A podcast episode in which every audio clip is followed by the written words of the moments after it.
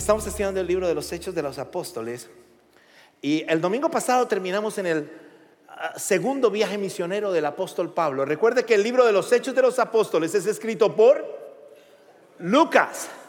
Lucas escribió dos libros de la escritura. Lucas y Hechos. Yo, yo quiero que ustedes contesten hoy porque tenemos unos invitados muy especiales en nuestra congregación. Aquí tengo el honor y el privilegio de tener a mi profesor, el doctor Daniel Sánchez, con su esposa, doctor Daniel Sánchez. Gracias por estar con nosotros.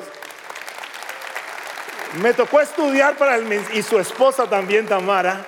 Gracias por estar. Me tocó estudiar más de la cuenta hoy porque él iba a estar aquí. Al mismo tiempo tenemos un grupo de pastores que nos están visitando, que han venido a estar con nosotros esta fin de semana hasta el día martes. Gracias por estar con nosotros. Pastor Esteban Vázquez ha estado ah, con ellos y vamos a estar eh, los siguientes días compartiendo un poquito más. Gracias ah, por acompañarnos. Y vamos a estudiar el libro de Hechos, porque lo que pasaba en la iglesia de Éfeso es lo que está pasando hoy aquí. Lo que pasa en la iglesia de Éfeso es que venían de diferentes lugares y juntos crecían en la palabra. Y me encanta eso cuando dice, y juntos crecían en la palabra del Señor. Y en el segundo viaje misionero, el apóstol Pablo regresa a su iglesia de Antioquía. Pero de un momento a otro el apóstol Pablo dice, me voy. Y sale, sale de la iglesia de Antioquía y empieza su tercer viaje misionero. Parece que fue solo. Y mire de dónde sale. Yo tengo un mapa aquí que me va a llevar ayudar rápidamente a entender. Aquí está en Siria, Antioquía de Siria, que era el lugar donde el apóstol Pablo llega, reposa, está un tiempo, pero inmediatamente después empieza a hacer algo muy interesante el apóstol Pablo. Visitaba las iglesias que ya había plantado. Quiere decir, el apóstol Pablo tenía una comunicación permanente a pesar de que fue hace dos mil años atrás con sus hermanos en Cristo. Aquí hay una enseñanza para usted. ¿Está usted llamando a sus hermanos en Cristo? ¿Ha visto a alguien que posiblemente se ha desconectado? ¿Lo está buscando? Recuerde que cuando el Señor nos pone relaciones a nosotros como hijos del Señor, Él quiere que nosotros estemos atentos de los que están alrededor. De pronto esa persona está buscando que el pastor le llame, pues déjeme saber que no vino para poderlo llamar. Pero usted también tiene la responsabilidad de tratar de mantener el cuerpo de Cristo. Y el apóstol Pablo, a pesar de que fue dos mil años atrás y no había Instagram, no había Facebook, no había ah, todas las herramientas que hay ahora, él tenía la herramienta de caminar y recorrer toda esta parte para visitar las iglesias y llegar al Asia Menor y empezar allí su tercer viaje misionero. Y quiero invitarte que abras la escritura en el libro de los Hechos de los Apóstoles, capítulo 19. Y vamos a caminar por allí. Vamos a sacar algunas cosas que el día de hoy el Señor tiene para cada uno de nosotros. Dice lo siguiente, mientras Apolo estaba en Corinto, Pablo recorrió las regiones del interior y llegó a Éfeso. Y yo quiero que me ponga el mapa nuevamente ahí, porque cuando, cuando llega a Éfeso, Éfeso eh, empieza a pasar algo interesante. Éfeso es una ciudad de puerto. Ahora, si usted visita a Éfeso hoy, se va a dar cuenta de que ya no hay un puerto ahí. Los sedimentos taparon el puerto y la ciudad sin el puerto murió. Pero si usted quiere visitar una linda ciudad de la antigüedad, dice que ya se ha descubierto gran parte de la ciudad y es una ciudad impresionante. Usted puede ver unas fotos increíbles. Tengo algo para mostrarles aquí de... Eh, eh, imagínense la, infraestructura de hace dos mil años atrás.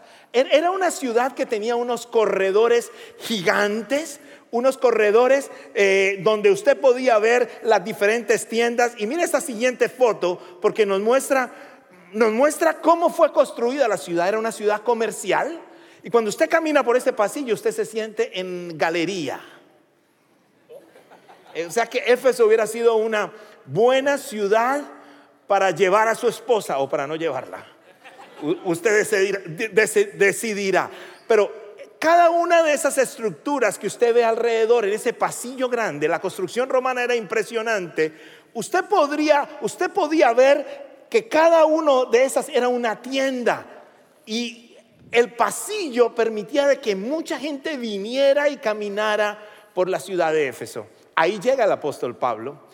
En la ciudad de Éfeso había ah, una diosa muy conocida llamada la diosa Diana. Y ahí había un templo gigante a la diosa Diana. La conocían como la diosa Artemisa pero para los romanos la, diosa Diana. Y, hacían cantidad de imágenes para vender ahí. Había una industria importante en la ciudad de Éfeso. Ahora, llega el apóstol Pablo a compartir el Evangelio. Y llega el apóstol Pablo y empieza a revolucionar ese lugar con el Evangelio y empieza a dañarles el negocio de las imágenes. Empieza Pablo a meterse en problemas. Pero vamos a caminar por el texto para ir tratando de entender qué pasa ahí. Miren lo que dice el versículo 2. Oh, el versículo 1 dice, quiero volver al 1. Mientras Apolo estaba en Corinto, Pablo recorrió las regiones y allí encontró algunos qué? discípulos. Ahora es interesante que es un discípulo. Un discípulo tiene un maestro y ese discípulo aprende algo de ese maestro. Pasa algo con los maestros. Esa en sí era la iglesia de Éfeso en ese momento. Llega apóstol Pablo a mirar cómo está la iglesia. Y el versículo 2 eh, les hace una pregunta. Yo creo que se quedó viéndolos, se quedó mirándolos y le dijo, ¿recibieron ustedes el Espíritu Santo cuando creyeron? les preguntó. Interesante la pregunta. ¿Por qué el apóstol les preguntó eso?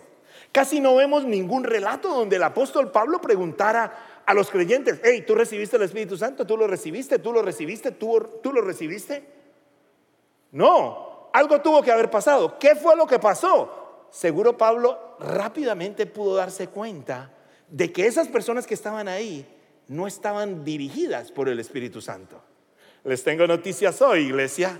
Cuando tú y yo no caminamos llenos de la presencia del Espíritu Santo, se nota. Cuando tú cumples tu rol de papá, de esposo, de mamá, de esposa, sin la llenura del Espíritu Santo, se renota. Renota quiere decir se nota dos veces. Se nota. Si los cristianos de la iglesia de Champion Forest no están llenos de la presencia del Espíritu Santo, se renota. ¿Y sabe cuál es el problema? Van a preguntar, ¿y quién es el pastor?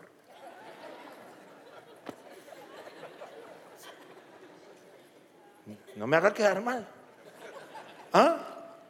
Entonces, interesante que el apóstol Pablo se detiene y les hace esa pregunta. Ahora, lo que me sorprende es la respuesta. La respuesta de ellos es increíble. No, ni siquiera hemos sabido hablar del tal Espíritu Santo. Yo creo que le faltó al traductor poner del tal. Del tal Espíritu Santo respondieron. Quiere decir, eran discípulos, pero no tenían el Espíritu Santo. Eran discípulos, pero no habían tenido el bautismo del Espíritu Santo. Entonces eran discípulos de quién? Eran discípulos de un hombre llamado Juan. Juan fue Juan el Bautista. Es interesante que Juan el Bautista hizo una de las obras más increíbles que tú puedas encontrar en la escritura. Cuando tú lees la escritura te das cuenta de que Jesús no habló de nadie al nivel de que habló de Juan el Bautista. Tanto que dijo, no ha nacido un hombre como él. ¿Como quién? Como Juan el Bautista. Y estos eran discípulos de Juan el Bautista. Pero no tenían el Espíritu Santo. ¿Qué había pasado con ellos? Esa era la pregunta. Y aquí está el primer elemento en que quiero que usted y yo nos conectemos hoy. Número uno es, la intención de mi corazón no es suficiente para caminar en la voluntad de Dios. Intención de mi corazón no es suficiente. La intención de estar en Champion Forest no es suficiente. La intención de ir a la misa no es suficiente. La intención de tener una Biblia abierta en el Salmo 91 para que el Señor me cuide la casa y me bendiga la iglesia no es suficiente. Entonces, ¿qué es lo suficiente? Lo suficiente es entonces, ¿qué bautismo recibieron? Pregunta. Y ellos dicen, el bautismo de Juan. Aquí ya nos, nos pararon, porque tenemos que explicar, y entonces, ¿cuál es el bautismo de Juan? El bautismo de Juan era el bautismo del arrepentimiento.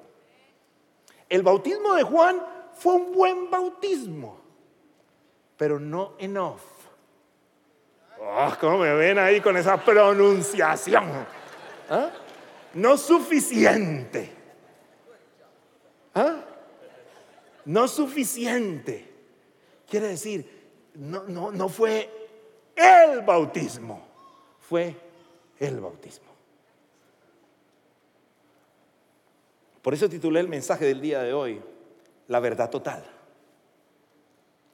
La verdad total significa, es que yo me salvo y vivo la llenura de la alabanza, la llenura de mi Señor. Tengo la salvación eterna, identifico y escucho su voz y veo cosas grandiosas en mi vida. Sí, solo sí tengo a Jesús como mi Salvador. Y el bautismo de Juan era el bautismo del arrepentimiento. ¿En qué consistía el bautismo? Sí, los bautizaba, ellos se arrepentían, había confesión de pecados, pero no había fe. Había arrepentimiento, pero no había fe que abriera el camino de salvación. Y ahí es donde empieza algo bien interesante. Ahora, no de algo, porque aquí empiezan algunas cosas ah, interesantes, y es que el Señor está esperando, no que yo, yo les decía el domingo pasado, no que, no que las mujeres estén medio embarazadas, usted está embarazada o no está embarazada. ¿Usted es cristiano o no es cristiano? ¿Por qué? Porque necesita pasar algo en mí. ¿Qué había pasado en ellos? No habían sido bautizados por el bautismo del Espíritu Santo. Y aquí empieza algo muy poderoso para nosotros entender. No tenían la verdad completa. Y él le hace pregunta, ¿qué bautismo recibieron? El bautismo de Juan. Ahora, el bautismo de Juan no trae transformación, trae confesión trae arrepentimiento. Pero note algo, ellos seguían esperando al Mesías. Había un buen camino, pero no se habían dado cuenta que les faltaba la otra parte. Ya Cristo había venido, había muerto en la cruz, había resucitado, pero ellos en el bautismo de Juan seguían esperando al Mesías. No estaba completo. ¿Cómo está tu fe? ¿Hay fe? ¿Cómo está tu conexión con el Señor? ¿Hay confesión de pecado? ¿Hay nueva vida? Pero también tengo una fe completa de que voy saliendo hacia adelante. Porque yo puedo ir a un domingo de confesión, pero no determina mi salvación si mi fe no está puesta en el Señor. Y ahí es donde pasa cosas interesantes y poderosas para nosotros como cristianos debemos tener una verdad total. Diga conmigo, verdad total. Eh, fue interesante porque eh, estaba comiendo una pupusa. Espero que usted no tenga hambre hoy. Y, y, me gustan las pupusas de queso, más que la de chicharrón. Y estaba comiendo una pupusa y estaba disfrutando una pupusa. Se me acerca una hermana salvadoreña y me dice, ¿Qué está comiendo? Yo disfrutando de sus deliciosas pupusas salvadoreñas. Yo quise darle un honor, quise reconocer al país salvadoreño por sus pupusas. Y me dijo, eso no es. Yo como que no, y me la regaló una hermana salvadoreña, la hizo mal. Y me dice, se la está comiendo mal. Le falta, le falta el curtido y le falta la salsa. Eso parece una arepa o una tortilla.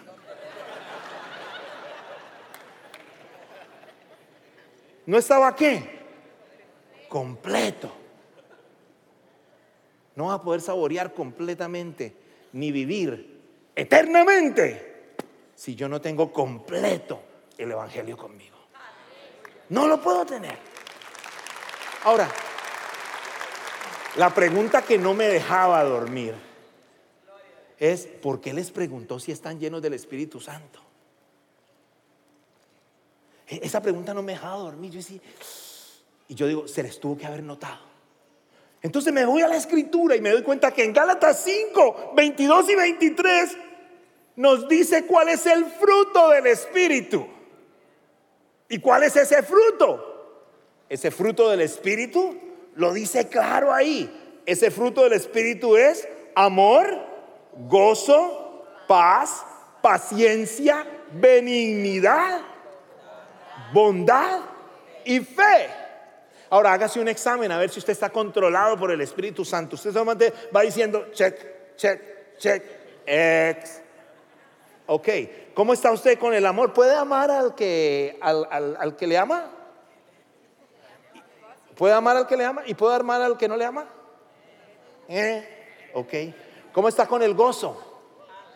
Amén. Gloria a Dios. ¿Cómo está con la paz? ¿Cómo está con la paciencia?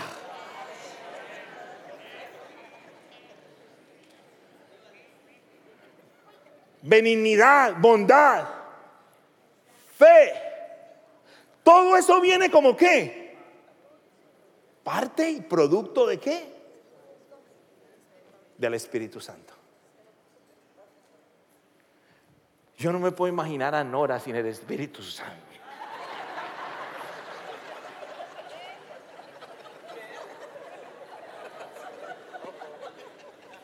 ¿Ah?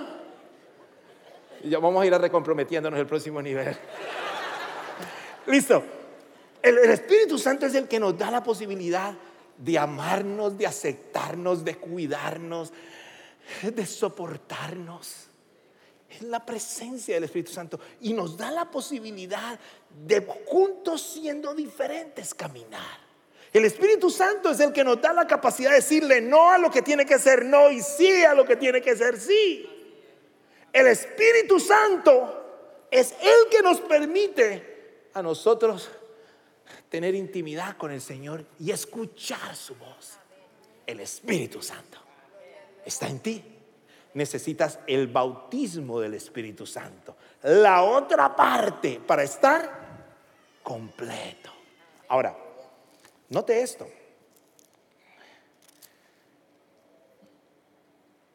El mensaje de Juan no tenía ese elemento. Y el bautismo de Juan no tenía ese ingrediente. Entonces, ¿qué tiene que pasar para que ese Espíritu Santo se deposite en nosotros? Efesios capítulo 2 versículo 8 y 9, dice lo siguiente. Escuche lo que dice. Porque por gracia ustedes han sido salvados mediante, diga, diga, duro conmigo, la fe. Esto no procede de ustedes, sino que es el regalo de Dios. Entonces, no es mi intención, yo tengo que tener una intimidad con Él el Señor tiene un regalo para mí que llega mediante la fe y esto no procede de mi propia fuerza, de mi asistencia a la iglesia, de mis obras, sino que es un regalo de Dios. Y empieza el apóstol Pablo a dar una clase de salvación en el capítulo 19. Y qué bueno que usted está hoy aquí, porque usted tiene una buena intención todos los que nos levantamos esta mañana tenemos una buena intención de venir a adorar al Señor. Pero qué bueno que tengas una intención tan concreta hoy de evaluar si has tenido esa intimidad con el Rey. Si se nota, si se rompieron y el Señor está rompiendo cadenas de esclavitud. Si el Señor está quitando el pecado que corrompe mi vida, mi mente, mi corazón y que tiene impacto en mi familia y en mi comunidad. Porque si eso está pasando, gloria a Dios, si no, de pronto tienes un bautismo de cuando fue, eras pequeño y tu papá y tu mamá con mucho gozo y con mucho amor corrieron y te llevaron rápidamente para que te bautizaran. ¿Sabes por qué lo hicieron? Porque ellos querían que tú estuvieras con el Señor con la presencia del Señor, con la bendición del Señor. Pero ese fue su deseo. Ahora, tu intención tiene que ser más grande que el deseo de tus padres y tiene que ser el paso de decir, yo quiero hacer Jesús en mi corazón. Yo quiero hacer Jesús en mi vida. Yo quiero hacer Jesús dirigiendo mis pasos. Y ahí está el punto del bautismo del Espíritu Santo. ¿Cuándo pasa el bautismo del Espíritu Santo? El bautismo del Espíritu Santo llega a mi vida en el momento en que yo recibo a Jesús como mi Salvador. ¿Qué le faltaba a los discípulos de Éfeso? Estaban sin Jesús. Es como la última vez que jugó Colombia con Argentina, el pastor Esteban me dice, nos van a ganar. Eh, no llevamos a Messi, no, no, no llevamos a Messi, no lo llevamos todo. Así me dijiste, ¿no? Y lo que más me dejó enojado es que no llevaron a Messi y nos ganaron. Pero me llamó así como para poner disculpa. No, no, no, no llevamos a Messi, no, no, no, no está todo. Déjeme decirle, tú necesitas todo. Y todo es Cristo. Todo es Cristo. Tú necesitas todo. Ahora, sigue caminando conmigo en el texto. Pero hay un segundo elemento. La obediencia al Señor te acerca completamente a su presencia. O sea que no es solamente la intención, tiene que llegar un paso de obediencia. Alguien me, me decía, pastor, entonces el bautismo no es necesario. Y yo le abrí los ojos así grandotes y le dije, eso no dice la escritura. El Señor Jesús dijo, id y haced discípulos. ¿Y qué fue lo primero que dijo que hiciera con ellos? Bautícelos. ¿Y después qué le dijo? Enséñeles. O sea que usted puede bautizar a alguien que todavía no está perfecto porque el Señor Jesús puso el orden. ¿Qué dijo él? Bautícelo y después enséñelo. ¿Y por qué el Señor lo dijo de esa manera? Porque es que el aprendizaje no termina. Déjeme se lo explico de esta manera. Cuando usted recibe a Jesús con su corazón, es el evento de salvación en su vida. De ahí en adelante usted se voltea y empieza a caminar el evento de o el momento de santificación en su vida. Parte del evento de salvación a lo que es la enseñanza que está diciendo el Señor en Mateo 28, 18 al 20. Está diciendo, empieza un proceso de santificación. Y si logramos eso, yo estoy seguro que muchos de los que están aquí es que, los conocí. Es, es que sus esposas estuvieron en mi oficina y lloraban por ustedes. Hoy en la primera reunión, ah, eso fue mi momento. Una pareja que vino de Monterrey me dice, pastor, siempre los seguimos desde Monterrey. Y hoy le dije a mi esposo que me acompañara, porque como estamos en Houston, él tenía que acompañarme. Y entonces él me acompañó y acaba de recibir a Jesús, pastor. 36 años llorando por este Señor. ¡Wow! ¿Qué pasó? Hoy, Él, hoy, tuvo su momento de salvación. Está empezando su proceso de qué? Santificación. ¿Cómo pasa ese proceso? Bautícelos y después, ¿qué dice el Señor Jesús? Enséñeles. Pero ¿qué necesito para eso? Creer. Ahora, la obediencia al Señor te acerca a su presencia. Cuando yo le obedezco a Él, estoy en su presencia. Al oír esto, fueron bautizados en el nombre del Señor Jesús. Me encanta porque dice, al oír esto, al oír esto. Quiere decir una respuesta. Al oír esto, no dijo, hoy, eh, ¿cuándo lo agendamos? Yo acaba de predicar eso y la señora Miriam de 90 años me dice, pastor, yo quiero bautizarme. Y yo le acabo de decir al oír esto.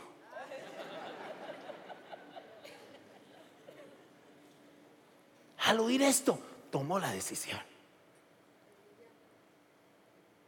Al oír esto dijo, aquí estoy, aquí estamos. Y todos esos hombres al entender la escritura, no dijeron, lo voy a pensar. Dijeron esto, voy a tomar mi paso de fe. y fueron bautizados en el nombre del Señor. Y cuando Pablo les impuso las manos, el Espíritu Santo vino sobre ellos y empezaron a hablar en lenguas y a profetizar. Y eran total unos doce hombres. La iglesia de Éfeso no era muy grande. Doce hombres y estaban con el bautismo de Juan. Y cuando tú empiezas a leer el capítulo, te vas a dar cuenta lo que pasa en la iglesia. Y la iglesia se vuelve en un centro de bendición para toda la región de Asia Menor. Y todos empezaron a convertir y a recibir, por el a recibir a Jesús por el impacto de esa iglesia. Y el apóstol Pablo se salió de la sinagoga y empezó a compartir el mensaje de una manera maravillosa. Pero hubo acto de obediencia. Pregunta para ti que viniste hoy. Pregunta para ti que nos sigues online. ¿Estás obedeciendo al rey? Mi esposa dice en la casa, ah, nos dice a los tres hombres que estamos ahí, la obediencia media es desobediencia.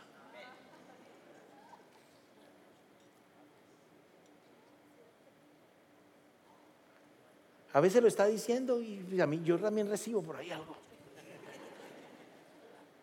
Le dice a los hijos, la obediencia media es desobediencia. Wow.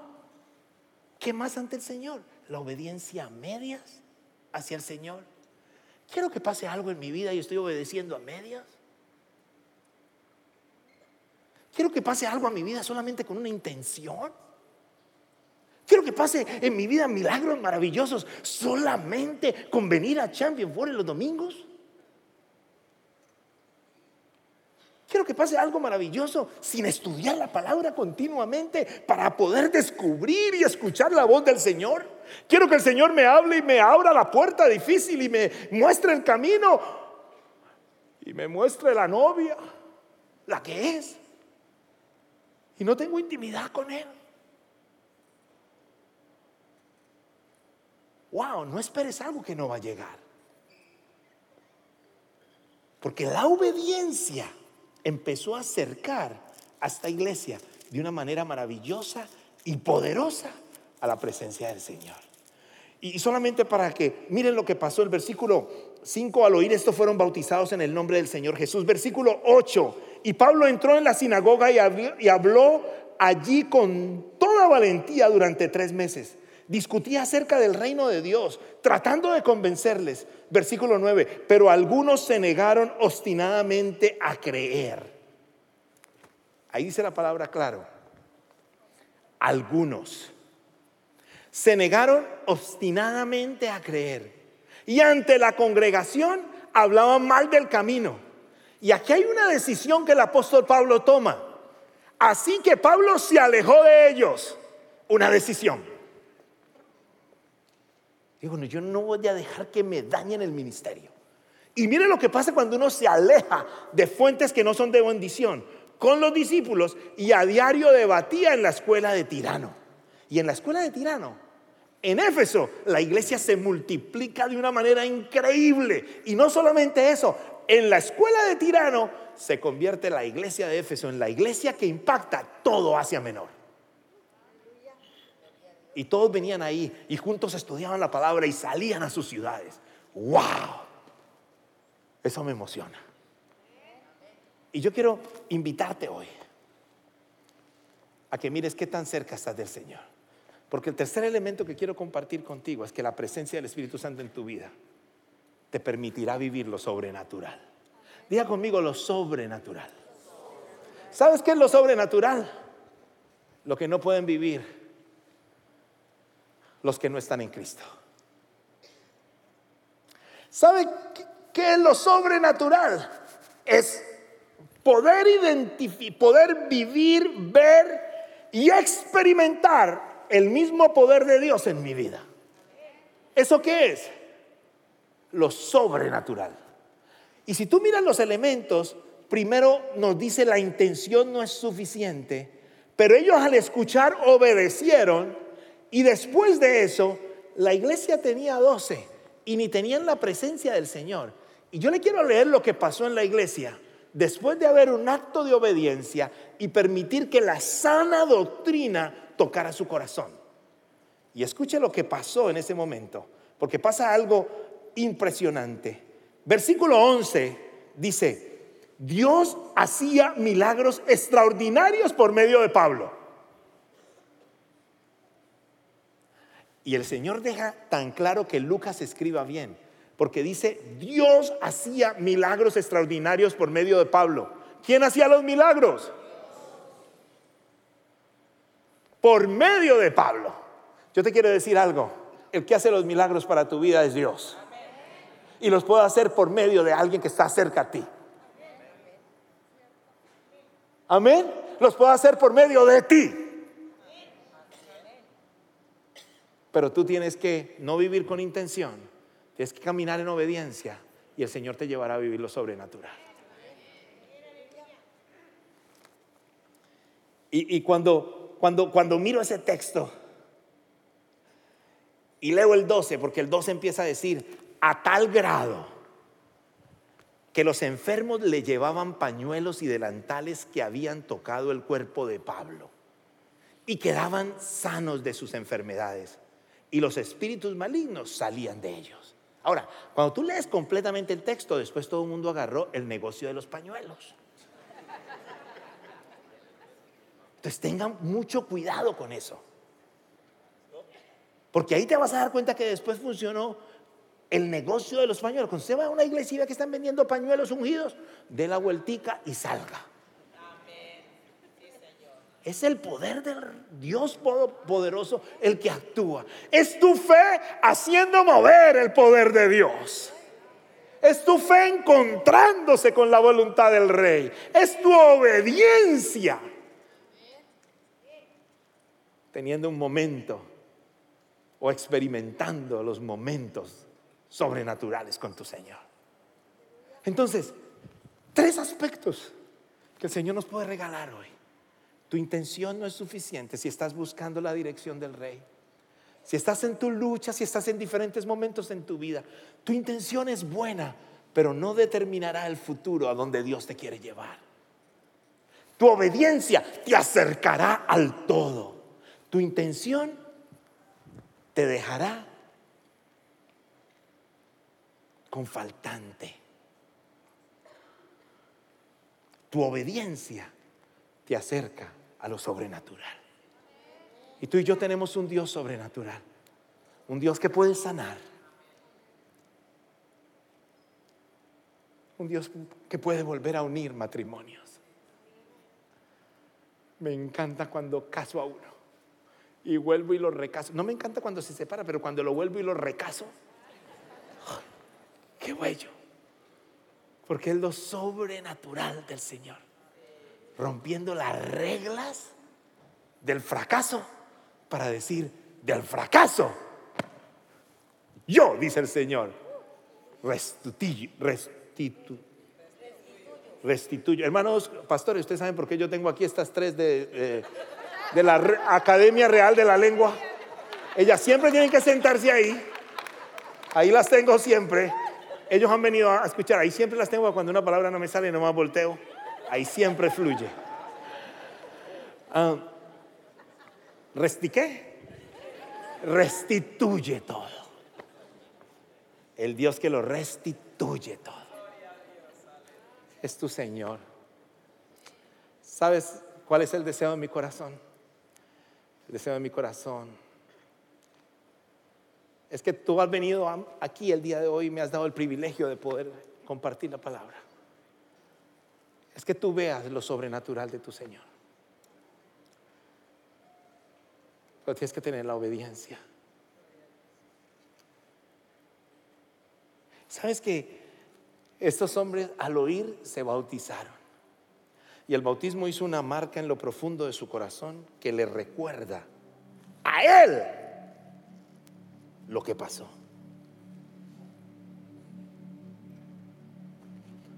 Y muchos de los que están aquí han batallado cantidad con el bautismo.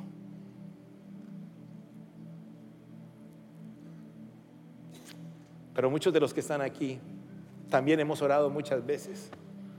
Hágase tu voluntad en el cielo como en.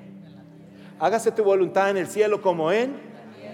¿Alguien, alguien lo ha orado o rezado alguna vez. ¿Sabes que tú le estás diciendo, Señor, lo que tú mandes yo lo hago? ¿Sabes qué dice la escritura? No te quedes sin la parte completa. Recibe a tu Jesús. Cuando tú recibes a tu Jesús, tú detienes tu vida. La misma presencia del Todopoderoso Señor entra a tu vida. Y dejas de caminar lo normal para empezar a experimentar lo sobrenatural. La presencia del Espíritu Santo está en este lugar si tú has tenido fe hoy en el Señor. Si tú has confesado tu pecado hoy, en esta casa del Señor, su presencia está aquí, tocando tu vida. No para que sigas viviendo igual, sino para que puedas experimentar lo sobrenatural del gozo del Señor y se hacían milagros maravillosos. ¿Sabes cuál es el milagro más importante en la vida de la humanidad? Que tú tengas una vida eterna con Cristo Jesús. Que tu vida termine y el infierno esté lejos de ti. Y el Señor esté diciendo, buen siervo fiel, en lo poco has sido fiel, en lo mucho te pondré. Sigue para acá. Oh. Gracias por participar del servicio a través del Internet. Esperamos que la experiencia de hoy haya alentado y desafiado su mente y corazón. En Champion Forest nos apasiona ayudar a las personas a conocer a Dios, a crecer en su relación con Él y con los demás, mientras todos como cristianos hacemos una diferencia en el mundo. Nos encantaría tener la oportunidad de hablar y orar con usted le invitamos a que ingrese a championforest.org diagonal conectar para que podamos estar en contacto. Y por supuesto, esperamos con ansias el momento de poderles saludar en persona en una de nuestras sedes. Que Dios le bendiga y tenga una semana llena de la presencia del Señor.